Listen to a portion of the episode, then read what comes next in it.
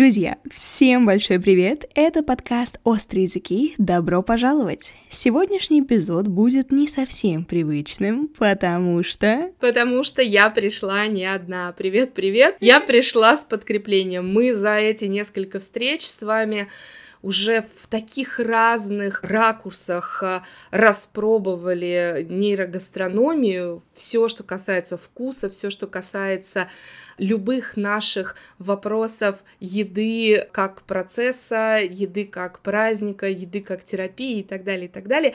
Я сегодня пришла с гостей, которая лучше всех, на мой взгляд, может говорить о значении контекста, когда мы говорим о еде. Да, мы с Анной пригласили гастрономическую журналистку Марину Миронову, так что погнали в наше увлекательное путешествие. Привет, Аня, привет, София. Очень рада. А, начнем как обычно, да, с древних греков.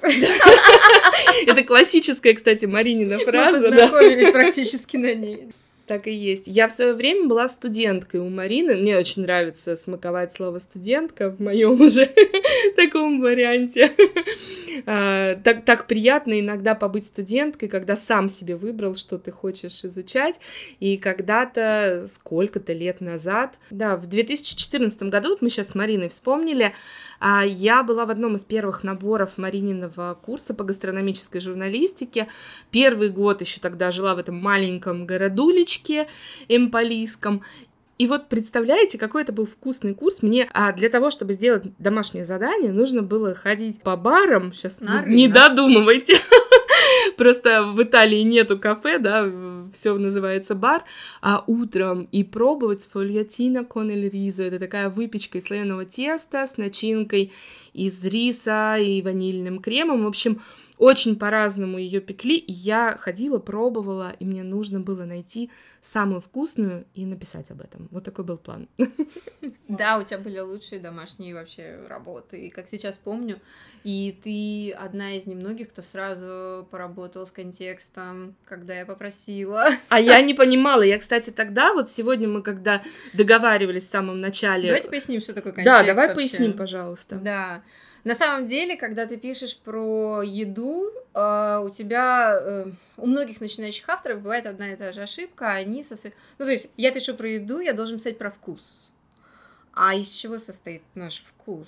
Да, на самом деле это не только то, что, и я думаю, вы за эти подкасты уже много раз об этом говорили, да, что это не только то, что ощущает наш язык, наши рецепторы. Это, безусловно, еще ароматы, это и тактильность, и звуки, и все это влияет. И, безусловно, я думаю, вы все это обсуждали, но для меня, как для журналиста, я не могу себя ограничивать только описанием тактильных, вкусовых и прочих переживаний, потому что еда для меня, для моих студентов, это всегда лишь некая призма, через которую ты можешь рассказать о чем угодно, ты можешь рассказать о сложных темах очень простым, понятным языком. И вот чтобы заходить в эти темы, ты включаешь еще такое понятие, как контекст. Контекст это все то, что не то... он бывает понятно ситуативный, он вас окружает, вас окружают люди, с которыми вы говорите, пейзаж, в ко... частью которого всегда есть еда, да, то есть ты сидишь в той же Тоскане, Аня, боже, и ты эти пейзажи просто съедаешь, они на твоей тарелке, и причем они сезонные, да, потому что там никогда не нарушают правила сезона, и, э, как сейчас помню, осень в Тоскане, ты сидишь, и вот они каштаны, вот каштановые леса а, дымок вьется там над лесами, ты понимаешь, что там а, охотники что-то поймали и уже это дело жарят. И вот это мясо пойманное охотниками, и вот перед тобой уже там колбаса, это прекрасно, их из местного кабана и прочее. Прекрати, это, пожалуйста! Это ситуативный контекст. Потому что... Подожди, есть, есть еще культурный контекст.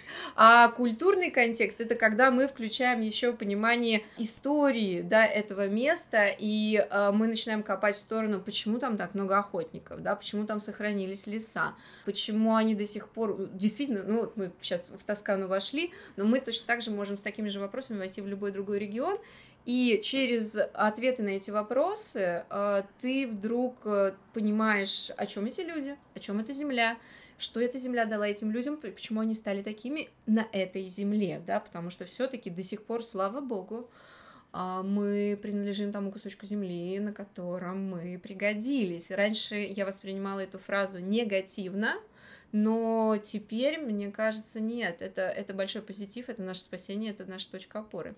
И мы сегодня, надеюсь, об этом поговорим, о том, что еда — это такой хороший инструмент сейчас а, вернуть себе многое, да. У нас, кстати, особенный контекст сегодня. София про это не сказала, но мы сегодня встречаемся у меня на кухне, да. все втроем. И до того, как мы приступили к записи, я начала готовить рагу.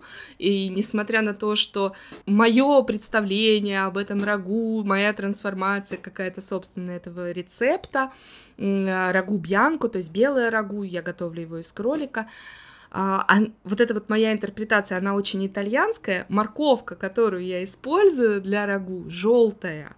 И вот только благодаря Марине мы вдруг внезапно осознали, откуда у нас эта желтая морковка случилась. Я-то просто года два радуюсь, что она появилась, я открыла для себя какой-то новый вкус, а контекст совершенно другой вдруг э, задала Марина. Вот вам пример классный. Ну, он такой, да, он немного социальный, да, потому что в Петербурге, э, ну и как и во всей нашей стране, появились в определенный момент деньги, да, и за... мы стали привлекательны для рабочих рук из соседних стран, а желтая морковь это просто обязательный атрибут кухни Средней Азии, Узбекистан, Киргизия, э, они все готовят плов только с желтой морковью. Она же менее сладкая, да? Менее сладкая, да. она лучше впитывает вот этот бараний жир, она очень она не дает, да, вот эту. На самом деле основной принцип, да, что она не дает вот эту лишнюю сладость, но плюс она еще очень красивая и хорошо впитывает вкусы, да, то есть она для них такой как медиум, который соединяет вкусы разные в плове. Вот, и, соответственно, они приехали в большом количестве к нам в Петербург и поселились, то есть они стали жить здесь постоянно, и как только это произошло, появилась желтая морковь, потому что, а, конечно же, с красной морковкой они не любят готовить. То есть это их спрос. А я думала, что у нас просто, знаете, такое биоразнообразие наконец-то дошло до наших магазинов, и э, мне кажется, я себя так все эти два года чувствовала амбассадором желтой морковки для всех тех, кто подписан на книгу рецептов. А, много реально с ней готовлю, и она действительно очень дружелюбная. А, друзья, ну я думаю, что теперь получается, когда вы приходите в магазин или на рынок и видите эту желтую морковь, вы уже немножко по-другому на нее смотрите. Вот, мне кажется, отличный пример контекста, да? Да, как Про он это работает. мы говорили. Да, угу. безусловно. И я как гастрономический журналист, да, я постоянно работаю с тем, что так или иначе я продаю некоторые истории, да, то есть, ну, это же продажа, потому что ты, э, когда пишешь журнал о другой стране, о другой культуре, о другом регионе, ты прежде а при этом ты пишешь для нашей аудитории, то первый вопрос, который тебе задает редактор, почему это должно быть интересно нашей аудитории? И ты ищешь это почему, и зачастую вот как раз именно контекст помогает найти это. Я сейчас э, наябедничаю вам, дорогие слушатели. Вы не знаете, что происходит последние минут 20 примерно. Мы э, вообще перестали фокусироваться на том, что мы что-то должны записать. Мы стали кидаться друг в друга перебирать примерами. Коллекцию. А, перебирать коллекцию, да. Коллекцию гастрономических воспоминаний и думать о том, какие виды бывают контексты, как с ними играют маркетологи, как, как этот контекст играет с нашим собственным мозгом. И что, допустим, я хотела рассказать историю о том, что я попробовала кефир в маленькой узбекской деревне. Терпеть не могу кефир, но тогда он мне показался вкусным потому что это был символ. Ты заходишь в маленький дом, в котором тебя не знают, мы просто зашли, нас никто не знал. Запрос был просто посмотреть, как живут простые э, люди в этой деревне. И э, женщина поднесла мне плошку с этим кефиром, я его попробовала, а потом я вдруг поняла, что э, она бы предложила мне что угодно, но это единственная еда, которая была в тот момент в доме, это единственное, чем они обладают, и это был символ великого такого гостеприимства восточного, который до сих пор жив. Вот что меня вдохновило, конечно. Это такой контекст из разряда эмоциональный контекст, который ты потом можешь описать в тексте и через него показать целую культуру народа. Это одно. А бывает так, что контекст делает тебе вкус блюда дополнительно, обогащает его, и какой-то простой, самая простая лепешка, да, армянский лаваш, Аня, ты хотела про него вспомнить? Я вспомнила, потому что я в принципе его не ем. это как это все, что надо знать об Ане, Аня же очень не простой ест. хлеб, очень да, базовый, мне не интересно, да. мне как как-то я не очень вообще ем хлеб. И сейчас во время поездки в Ереван а, на каждом столе был лаваш, И я на каком-то этапе начала заворачивать в кусочки лаваша сыр, потому что сыр практически всегда был очень соленый. Хотя он выглядел как не очень соленый, потому что он выглядел как такой, знаете, вот нарезанный молодой сыр. Я не знала, что в традиции в Армении заворачивать в кусочки лаваша, ну, практически все, что у них есть на столе. И меня, когда в одном из э, домов, где нас принимали в гости, прям похвалили, сказали, М, молодец, ты ешь как армянка, я вдруг поняла, что лаваш реально включил во мне а, вот это вот что такое, вот этот некий культурный код, а, потому что он не просто так с каждой трапезой подается. Yeah. Все остальное очень яркое, насыщенное по вкусу, и лаваш, он его гармонизирует, этот вкус. Как классно, да? Потянули за одну ниточку, и сразу столько воспоминаний. Нам реально приходится сейчас делать в разговоре некоторые паузы, потому что у каждой истории есть какой-то такой глубокий подтекст, контекст, э, очень много ценного. И мы в меньшей степени говорим о том, насколько было что-то соленое или насколько было что-то острое, а больше говорим о своем состоянии, о чем-то, что было там, не знаю, ценным, важным, новым, еще чем-то. Ну, то есть какая-то настолько объемная картинка, которая привязана к блюду, да, как, как Согласна. И про ценность ты очень верно заметила, потому что действительно контекст очень добавляет ценности вот этому моменту, этой еде. А, сейчас вспомнила продукт русский, квас. А, я поехала, когда в Липецкую область, э, с исследованием для подготовки книги про липецкую кухню, которой вроде как не существует, но мне надо было ее придумать. И что, такое вообще кухня место, да, потому что, ну, ну почему не существует Липецкой кухни? Потому что Липецкая область, она появилась только после, там, по-моему, в 50-х годах, то есть э, э, этому кусочку земли вот в, вот в этих границах 70 лет, это такой конструкт советского времени, но при этом земля-то древняя, да, да, ее откусили от четырех губерний, и вот сейчас надо поработать было именно с липецкой кухней, потому что, ну, мы, мы, мы в границах вот этих сейчас. А что формирует кухню, подумала я, да, а, я об этом часто пишу, безусловно, кухню формирует тот самый вот этот контекст, это география, история, это существующие еще сохранившиеся традиции, люди, какие-то уникальные продукты. Я искала уникальные продукты, которые свойственны вот этому кусочку земли, и первое, вот первое, что там я увидела и попробовала, это был белый квас. Они называют его просто квасом, но для туристов называют белым, потому что у него действительно светлый э, цвет. И вот совершенно другой вкус, чем у того темного хлебного кваса, к которому большинство из нас привыкло. А, и как оказалось, это самый традиционный способ готовить квас, который до, до начала 20 века был на Руси популярен, но с приходом 20 века и задачи поставить на промышленные рельсы производства еды для страны, которая в то время, ну, действительно голодала, да, а, как выяснилось, хлебный квас, он более фабричный. То есть его проще делать на фабрике, его проще поставить, вот технологический процесс, его проще выстроить. И поэтому его, как он заменил собой белый квас. А липчане оказались очень чувствительны, что ли, к ценности этого продукта, и там до сих пор сохранилась вот эта традиция про производство домашнего кваса. И что в этом продукте? Да, он вкусный, да, он необычный, он свежий, он очень гастрономичный, на нем классно готовить окрошку, но для меня, и э, это можно действительно очень хорошо продавать, этот контекст, оказалось следующее.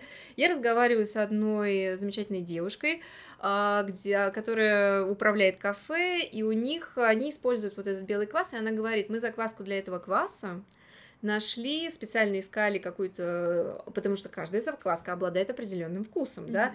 Тем и интересен этот продукт, что он разный не просто от деревни к деревне в Липецкой области, от города к городу, а от дома к дому, потому что у всех есть какая-то своя закваска, которую они, естественно, а, откуда-то получили. И вот здесь она искала закваску, и они нашли ее под Ельцом а, в деревне у бабулечки, а, им очень понравился вкус ее кваса, и они сказали, можно поделитесь закваской, пожалуйста. Та им вынесла, значит, стакан этой закваски, и в разговоре выяснилось, что эта закваска у них в семье, ну, как минимум, от ее бабушки.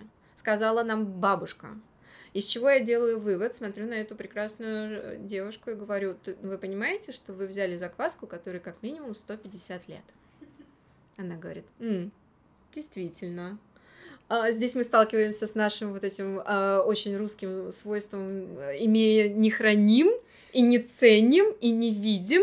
Я говорю, вы вообще понимаете, что у вас? Вот это вот. Меня аж затрясло, я поняла, что я нашла уникальный продукт, который вот тут же войдет в книгу, это будет отдельная глава, посвященная этому классу, так и случилось, потому что оказалось, что это вообще норма в Липецкой области, ну, я думаю, еще, может быть, и в окрестных каких-то тоже а, областях, но вот в Липецке я это просто сама лично изучила, и действительно, а ты куда бы ты ни зашел, ты открываешь в какой-то дом, ты открываешь холодильник или заходишь в погреб, у них у многих есть погреба, и э, там обязательно будет стоять вот эта мутная штука, закваска.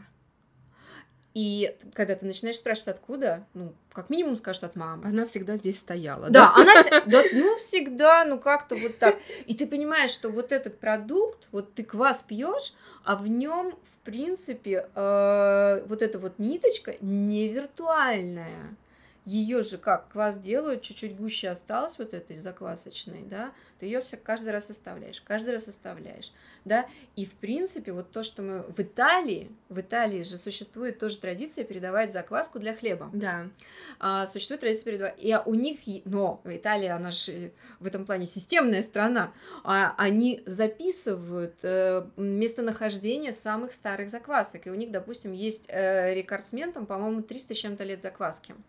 Не помню, в каком городе, в какой семье она хранится, но она есть, и ты можешь от нее отщипнуть за деньги, естественно, а, ну или по дружбе, отщипнуть и делать квас на 300-летней закваске. Вы представляете, как это нашему мозгу продает еду? То есть хлеб на 300-летней закваске. Ты же уже своим мозгом сразу даешь ему ценность. Ты такой, ого, это что у нас там происходило? Это у нас э, позднее возрождение. Я только хотела сказать, да, да. дофилоксерные лозы. Ну, видишь, кто куда пошел? Ты в вино, я в вино.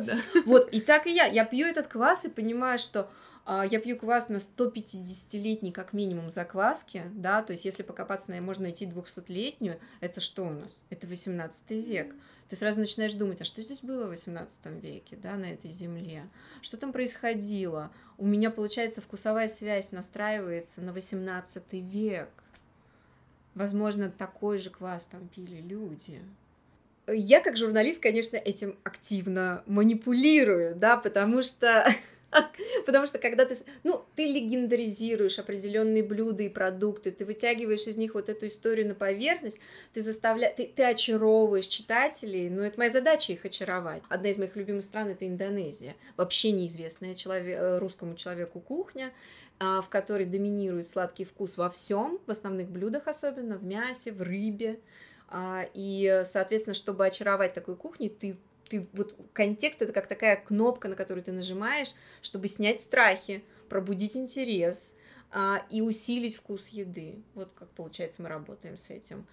И э, одна из моих тоже любимых тем, раз уж мы заговорили про Индонезию, то Индонезия это родина специй, там находятся знаменитые острова специй. И э, очень люблю тему, связанную с великими географическими открытиями. За что я люблю эту тему? Потому что с этой темы началась эпоха глобализации а, э, и прежде всего гастрономической глобализации, потому что Колумб, Христофор, Магеллан, э, Фернандо, Фердинанд, Фернандо, боже, простите, Магеллан, если вдруг ошиблась, Васко да Гама и все эти замечательные путешественники, которые делали вот эти великие географические открытия, они же должны были на какие-то деньги отправиться в эти свои дорогостоящие путешествия. Что они продавали инвесторам? Они продавали путь к островам специй.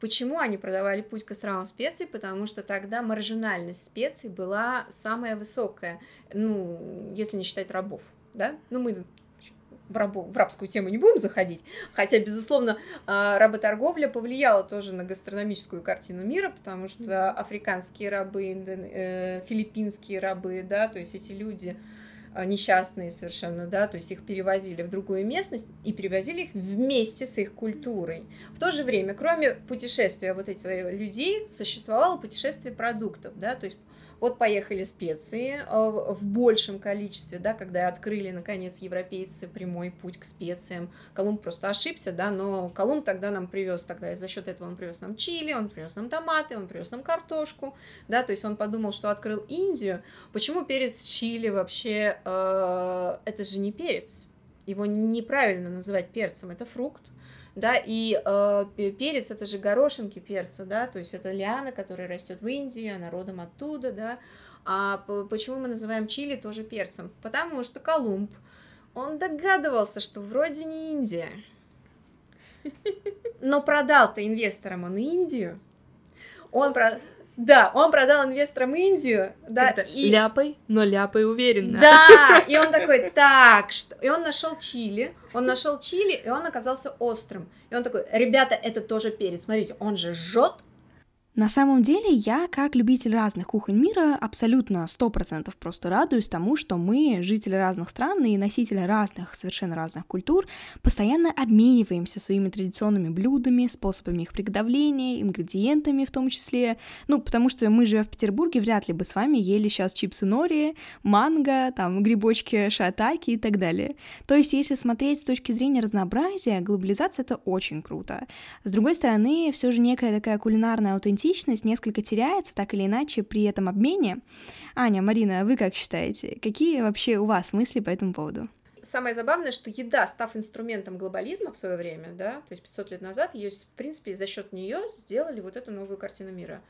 А сейчас этим же самым инструментом мы лечим эту глобализацию, да, потому что шефы, э, гастрономические персонажи мира и тогда э, и большие какие-то организации вроде ООН, например, они обращают внимание теперь на следующее, они приходят к э, малым народностям, да, они идут в регионы, они находят региональные продукты, вспоминают про какие-то автохтоны, это касается и вина, это касается и еды, во всем этом а, находятся местные продукты, и, и выясняется, что выращивать эти продукты, сохранять их гораздо экономически лучше, потому что это одновременно работа с биоразнообразием, да, то есть это мы заходим на территорию экологии, климата и прочего, да, то есть получается, что через еду мы снова можем излечиться. Мы можем поправить ситуацию с климатом, мы можем поправить ситуацию с экологией, мы можем поправить социальную ситуацию. И а я не слишком глубоко? Мне кажется, вот это сейчас, это обязательно надо оставить, вот этот «и», а я не слишком глубоко. Мне кажется, я на каком-то этапе дышать забыла. Просто а, отличная глубина, потому что на фоне размывающихся вот таких гастрономических границ, да, которых ты сейчас столько примеров привела, а, та самая закваска трехсотлетняя, да, на как, которой мы все на которой, на которой мы все сделаны, которую можно случайно упустить. А, я прямо реально заволновалась, а что, что если вдруг кто-то сполоснет банку из-под кваса, забудет э, поставить да, какую-то часть этой закваски на продолжение рода, по-другому мне просто не сказать, э, что тогда будет. Так вот, умеем ли мы это сохранять, насколько мы это ценим сейчас, когда, если у меня, например, есть воспоминания о маминых рецептах, о бабушкиных рецептах, и даже я с книгой рецептов, в которой уже почти 700, собрано вот таких каких-то артефактов. Страдаю от того, что упустила рецепты моей тети Нины, моей крестной, и, к сожалению, так и не узнала, как именно она варила вот тот свой грибной суп, который получался таким желтеньким и таким каким-то особенным. То есть я так ярко помню этот вкус из детства и совершенно не представляю, что же она там делала для того, чтобы он таким получался.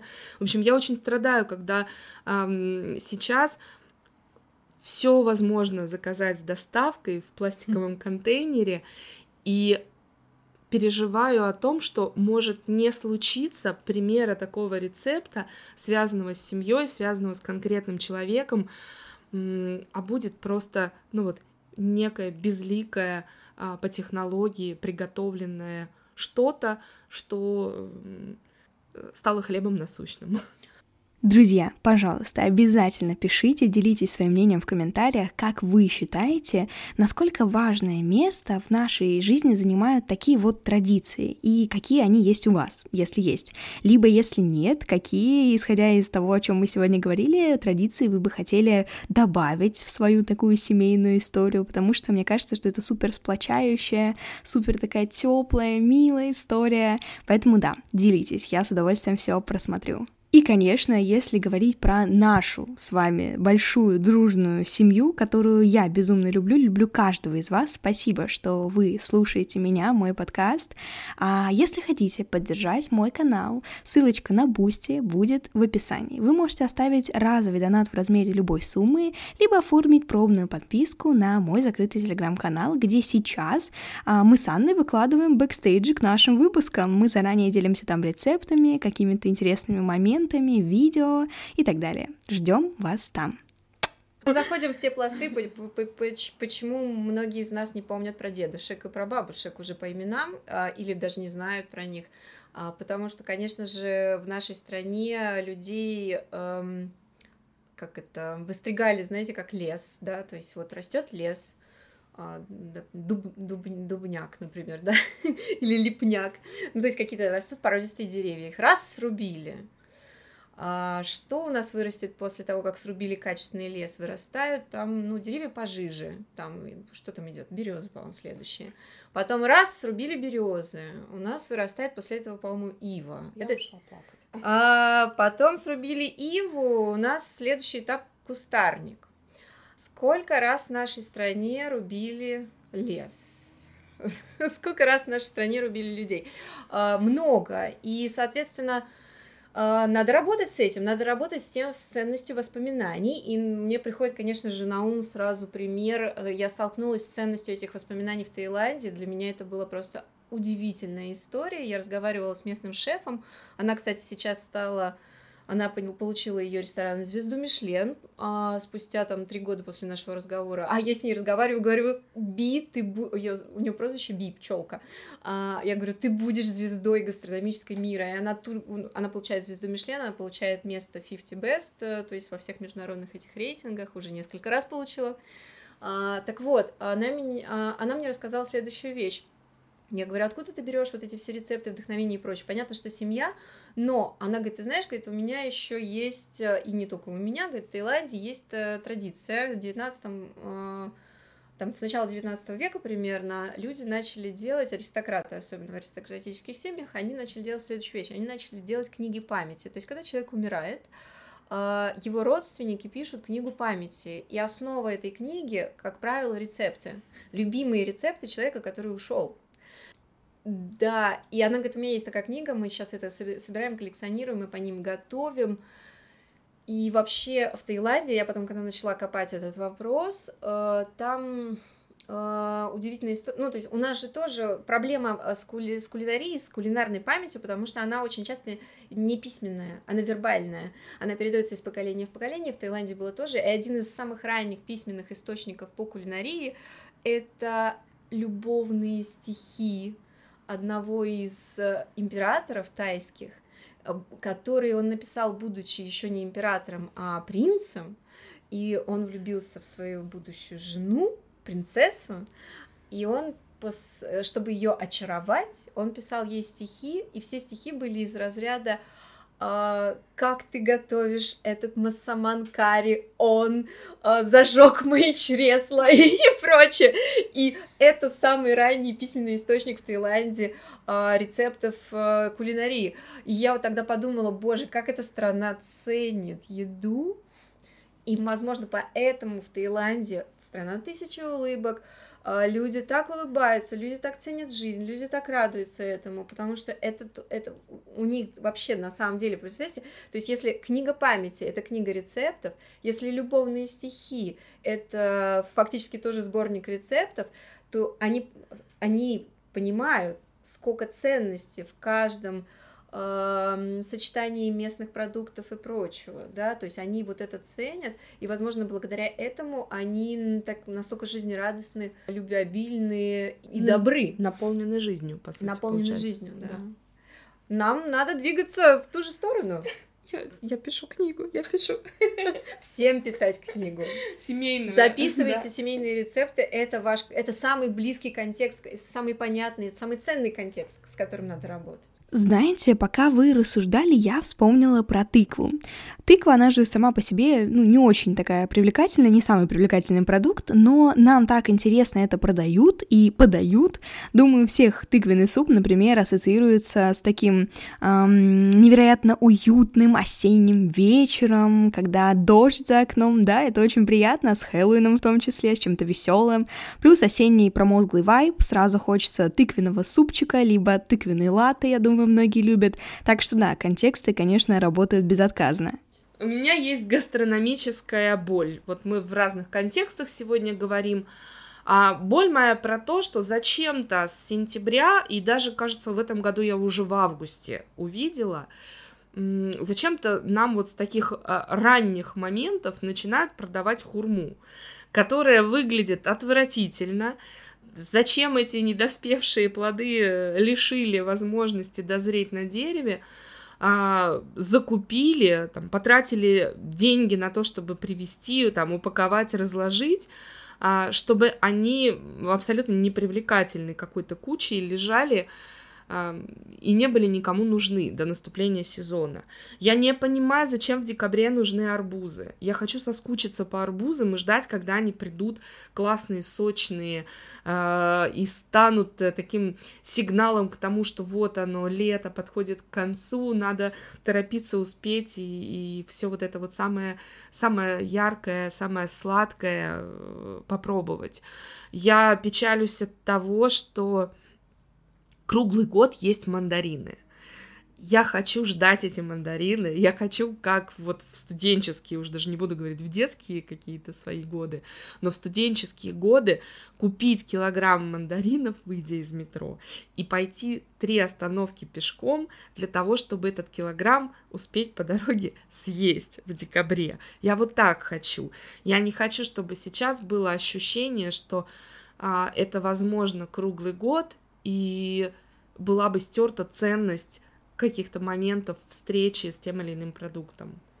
На самом деле, по поводу сезонных продуктов, а, это один из советов, да, я понимаю, насколько сложно звучит «погрузитесь в культурный контекст», а, «давайте поговорите с лучшими шефами мира», откуда они берут рецепты. Э, конечно же, это у меня просто профессиональная журналистская деформация, но при этом мне бы очень хотелось, чтобы люди погружались в контекст, и самый простой способ эм, его пощупать, да, к нему выйти очень естественным путем, это когда ты едешь в другую страну, в другой город, в другой регион, кому-то в гости, да, то есть вообще это не обязательно должно быть что-то большое путешествие. Поинтересуйтесь, а что сейчас в сезоне, вот в этом регионе, вот в этом местечке планеты? Ой, можно я смешной пример да. сейчас расскажу из своей собственной жизни?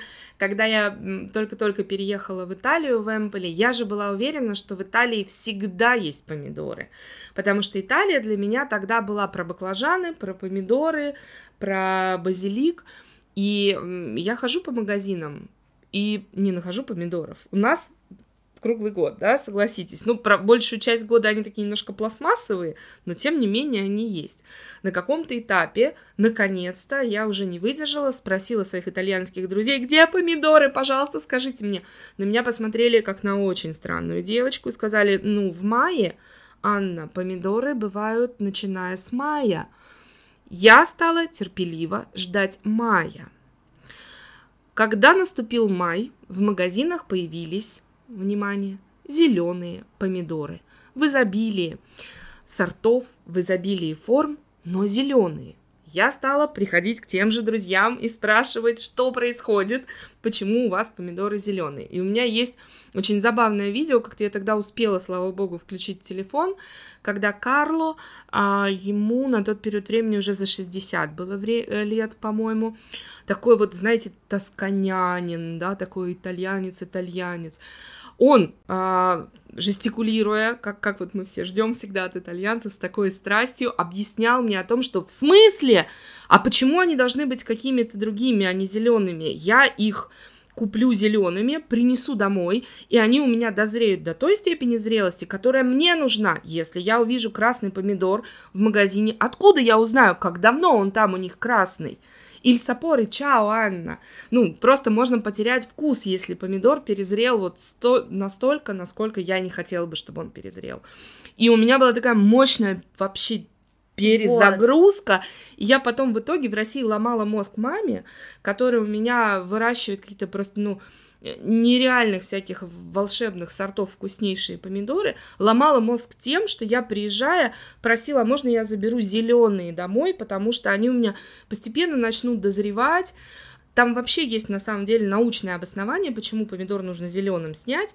Я сейчас в это углубляться не буду, но если что, вы погуглите, вы найдете. А, но я научилась у итальянцев не просто сезонности, а такой вот самостоятельному, в том числе, влиянием на то, какой вкус в итоге я получу. И мы погружаемся потихоньку в культурный контекст. Во-первых, мы сразу понимаем, насколько они свободолюбивые, насколько они хотят. Понимаешь, а он даже помидоры хочет, чтобы они были такими, какими он хочет. И мы такие, откуда они такие свободолюбивые? Ты говоришь, тосканец, а тоскана... Бери те помидоры, которые лежат, и скажи спасибо, что есть такие... Советская а Аня включилась. Не было крепостных никогда в Италии. Никогда не было... Там не было рабства, да? Там у нас э, Древний Рим, до Древнего Рима там и труски жили на территории Тосканы. У них тоже никогда не было рабов, у них не было крепостных. Вот оно, свобода мысли, это откуда еще идет? Э, немножко культурного. Ну, вы поняли, да, что еда никогда не просто еда. Никогда. А, мне кажется, у нас... Э, а насколько она становится вкуснее со всем этим? Когда? Ешьте со смыслом. Когда сможете ли вы теперь заказать доставку, не дернув глаз ни разу? Живите дальше с этим. Ну вот что я могу сказать? Ну вот мы снова в выпуске пошли так глубоко, а, и мне кажется, что именно так и стоит сейчас. Живите теперь с этим, со всем тем, а, о чем мы сегодня поговорили, потому что однозначно в этом случае ваша жизнь может стать точно интереснее, точно больше ценностей вы найдете а, даже просто в повседневности своей. Аня, спасибо. София, спасибо большое. Это моя любимая тема. Просто могу пожелать всем, ешьте со смыслом, так интереснее и вкуснее. Друзья, спасибо, что вы с нами, спасибо, что слушаете нас в эту субботу, и до новых встреч. Пока-пока.